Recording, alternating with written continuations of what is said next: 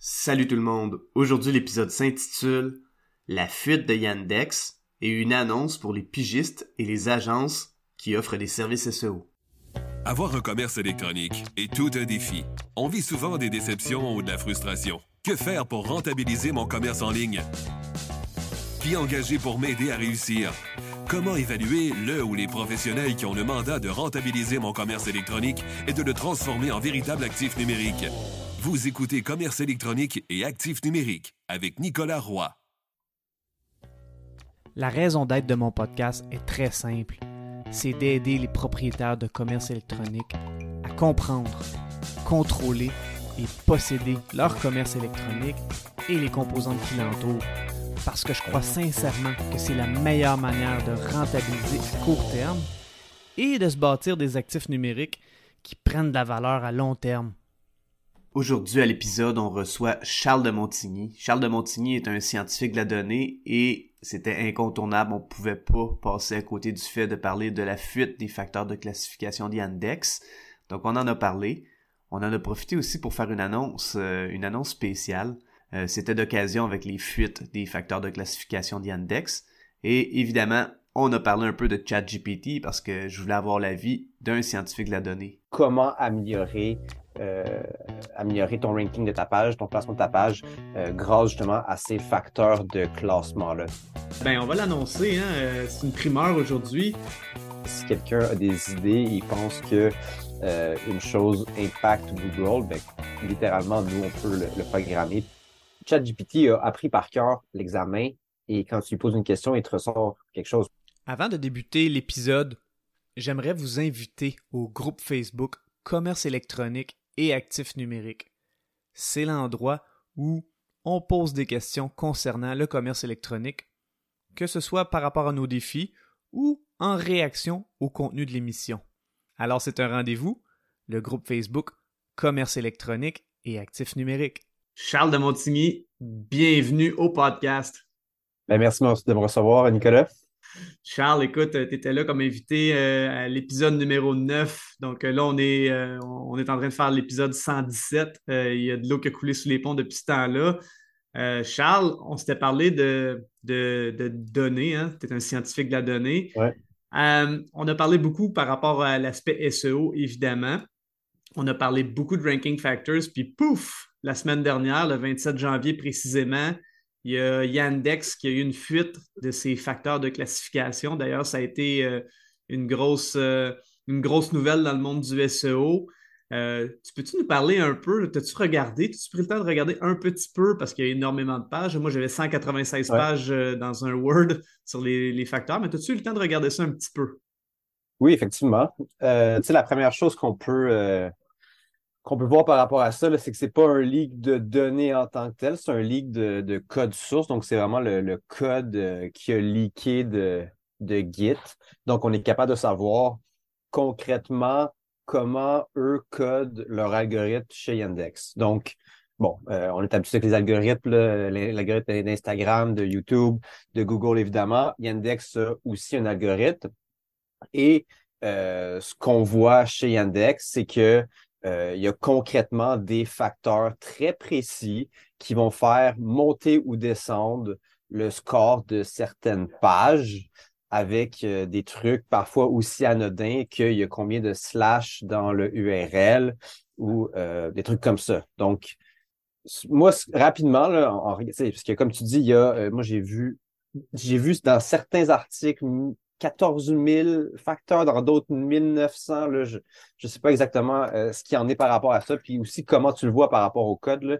Il y a peut-être plusieurs façons de, de, de voir la, la, même chose. Ceci étant dit, ce que ça nous, ce que ça nous dit, c'est que il y a des façons, du moins pour Yandex, on pourra discuter après par rapport à Google, mais qu'il y a des façons très précises de, oui, faire du bon contenu, mais de le tweaker d'une certaine façon pour aller chercher des points en plus puis monter plus rapidement euh, au classement. Effectivement, effectivement. Puis c'est drôle parce que je lisais dans la communauté SEO euh, la nouvelle de Yandex puis des, facteurs de mots, des, facteurs de classification. Il y a des gens qui disaient Ah, c'est une perte de temps, c'est une perte de jus de cerveau de regarder ça, c'est beaucoup trop complexe, on ne devrait pas perdre notre temps avec ça. Puis d'un autre côté, il y en avait d'autres qui disaient Waouh, c'est vraiment intéressant, c'est très intéressant. Toi, avec ton. Bon, c'est sûr que tu as une formation de data scientist, scientifique de la donnée. Comment tu vois cette nouvelle-là? Ben, tu sais, c'est comme si euh, on, savait les règles maintenant, là, dans le sens qu'avant, on devait, euh, ben, du moins pour Yandex, puis encore là, c'est très complexe, mais on a une meilleure idée probablement des règles on est capable, en fait, aujourd'hui, de prouver qu'il y en a des règles. des, comme, je disais précédemment, il y a des gens qui, croyaient plus ou moins, ou comme tu dis, qui disaient que c'est une perte de temps. Aujourd'hui, on est capable de dire oui. Euh, on pourrait même, en fait, jusqu'à un certain point, classifier chaque action pour être rapportée combien dans le classement. Puis, il faudrait avoir des, des, des, systèmes un peu plus poussés pour faire ça, évidemment, mais on va être à terme potentiellement capable de calculer même peut-être un retour sur investissement de chacun de ces petits de ces petits tweaks-là par rapport aux facteurs. Facteur se transforme en meilleur ranking, meilleur ranking se transforme euh, en plus de clics, plus de clics, transactions, en tout cas, on pourrait, on pourrait remonter jusque-là. c'est sûr que c'est pas une perte de jus de cerveau parce qu'à un certain point, ce qu'on veut pour notre client, c'est lui donner des ventes et ce ranking factor-là va se traduire littéralement en ROI à terme. Effectivement. Puis tu sais, si euh, moi, d'un côté, j'ai lu, parce que je suis beaucoup impliqué dans la communauté SEO, évidemment, puis je lisais les deux arguments des deux côtés et je pense que les deux ont des bons points. C'est-à-dire que ceux qui disent que c'est vraiment intéressant, souvent vont dire, ben effectivement, on connaît les règles du jeu maintenant, ou du moins, on, les connaît de mieux en mieux. C'est sûr que Yandex, c'est pas une grosse, un gros moteur de recherche en Amérique du Nord, mais reste que euh, c'est quand même intéressant, ça nous donne une bonne idée. D'un autre côté, les gens qui disaient que c'est plus ou moins intéressant disaient euh, c'est de la distraction dans le sens que même si on connaît tous ces facteurs-là, on n'a aucune idée de l'importance relative de chacun. C'est-à-dire que, bon, si euh, j'ai lu 1922 facteurs, il peut en avoir plus, il peut en avoir moins, mais s'il y a des milliers de facteurs puis qu'on ne sait pas sur lesquels accorder, notre importance, ben ça reste une distraction parce qu'à un moment donné, on vient en mode paralysis by analysis ou paralysie par analyse. Donc, ça m'a fait vraiment sourire. Ça m'a fait sourire parce que dans le fond, euh, ben, on va l'annoncer. Hein, euh, c'est une primeur aujourd'hui. Charles et moi, on travaille sur un projet. Puis d'ailleurs, j'ai parlé de la logique de ce projet-là à l'épisode 107. À l'épisode 107, où est-ce que je parlais de comment faire des bons tests. Mais dans le fond, euh, Charles et moi, on travaille sur un projet qui s'appelle SEO Espion. Puis Charles, veux-tu nous parler un peu d'SEO Espion? Oui, ça ferait effectivement très plaisir de te parler d'SEO Espion. Ben, tu sais, premièrement, ça fait ça a été un peu notre side project là, depuis bah, plus qu'un an, évidemment, là, ben, pas nécessairement évidemment, mais dans le sens que pour nous, c'est évident, on a commencé à, discuter de ça à l'automne 2021. Euh, avec l'idée justement qu'il existait ce genre de facteur-là. Euh, SEO espion, en fait, de mon point de vue de data scientist, c'est une façon de reverse engineer l'algorithme de Google ou de moteur de recherche. En fait, c'est pour ça que ça fit avec, euh, avec Index parce que on va chercher la data sur, sur les queries, on va prendre cette data-là, on la compare avec les rankings, pour on est capable de sortir euh, quels sont les, euh, les facteurs euh, de classement qui sont importants pour une requête précise et par rapport à un site web, aller redonner des recommandations concrètes sur comment améliorer améliorer ton ranking de ta page, ton placement de ta page, grâce justement à ces facteurs de classement-là. Comme tu parlais, euh, cette idée-là est venue à la base de l'histoire de Carl Roof dont j'ai parlé. Euh, Carl Roof qui avait fait un concours de SEO, puis qui avait gagné le concours avec du texte lorem ipsum, donc euh, du dummy text. Puis bon, il s'est fait, il s'est fait disqualifier parce que c'était pas lisible pour les humains, qui a été un règlement qui a été rajouté après. Mais il a prouvé une chose, c'est que Google est bien meilleur pour compter que pour lire. C'est la prémisse de base en regardant les facteurs de classification, puis en se comparant avec les meilleurs sites web en avant de nous pour un mot-clé précis, puis trouver les corrélations, donc les facteurs qui ont les plus belles corrélations, positives ou négatives. Puis en fonction de ça, ben, connaître ces facteurs-là, c'est une première chose. Puis ensuite, les transformer en recommandations à appliquer pour que le site web, euh, une fois qu'on applique les recommandations sur le contenu, ben, que ça fasse une énorme différence dans les résultats de recherche sur Google. Ouais, c'est ça, parce que tu vois, en data science, souvent un problème qu'on a, on, sort des, corrélations ou des modèles machine learning, puis c'est pas nécessairement actionnable pour, euh, pour le commun des mortels ou pour les gens qui sont pas dans, le domaine. Donc, on a aussi réussi à faire quelque chose, à créer un rapport, comme tu dis, qui est, euh, qui est facilement actionnable Et en plus de ça, on a un, un rank tracker pour être capable de prouver les résultats. Puis honnêtement, moi, qui ne suis pas dans le SEO, je comprenais tout ce que tu me disais, mais tu sais, je me disais, est-ce que ça va vraiment marcher?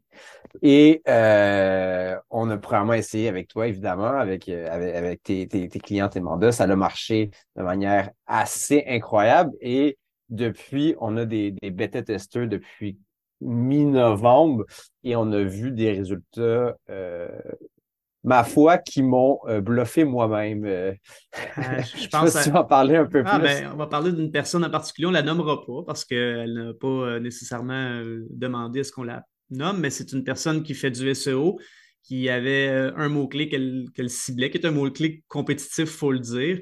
Puis, bon, le mot-clé ne ressortait nulle part, c'est-à-dire que notre système de SEO espion force la position 100. Donc, euh, en théorie, elle était en centième position, mais dans les faits, elle était vraiment dans le no man's land, c'est-à-dire qu'elle n'était pas là.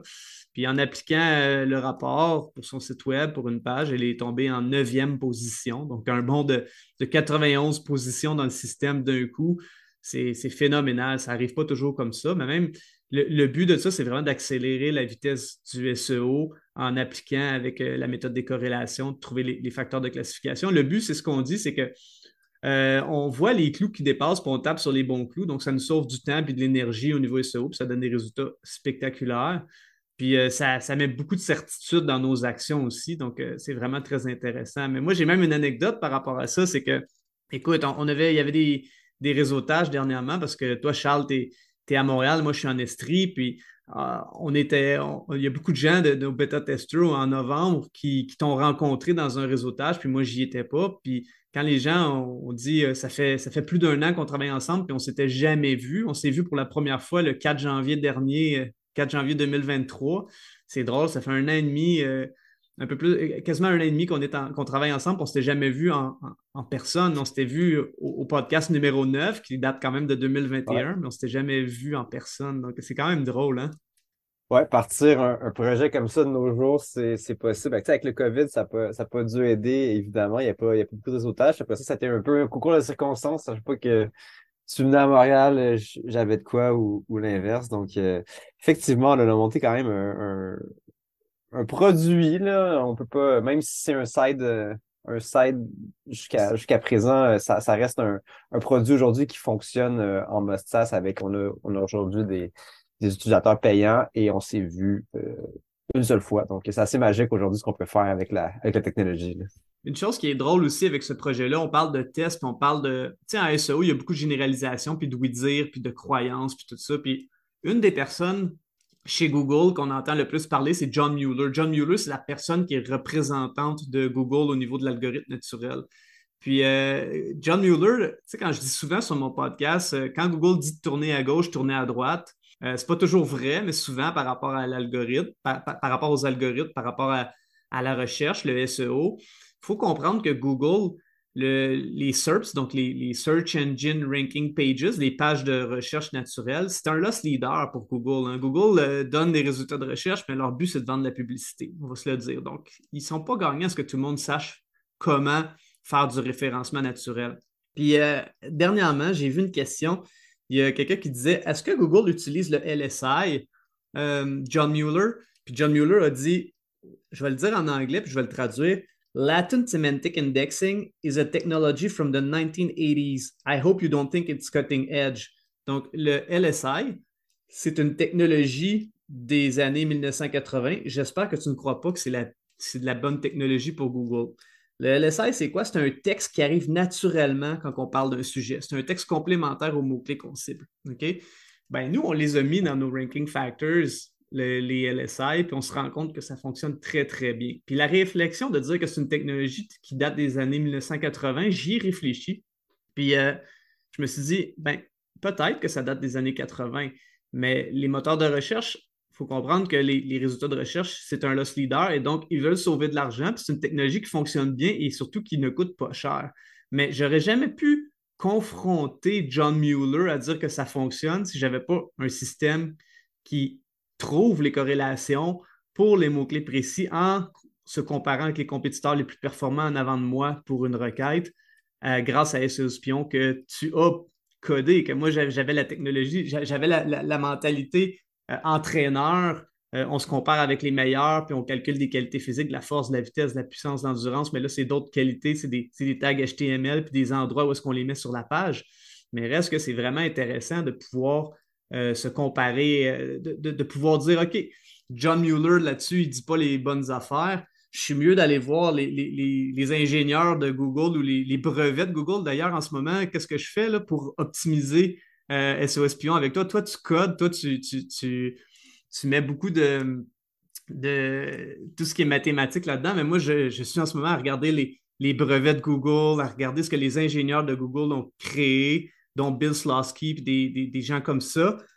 Puis euh, c'est là-dessus que, puis évidemment, j'étudie le Yandex, puis on se met des idées pour mettre encore plus de, d'hypothèses à optimiser avec le système.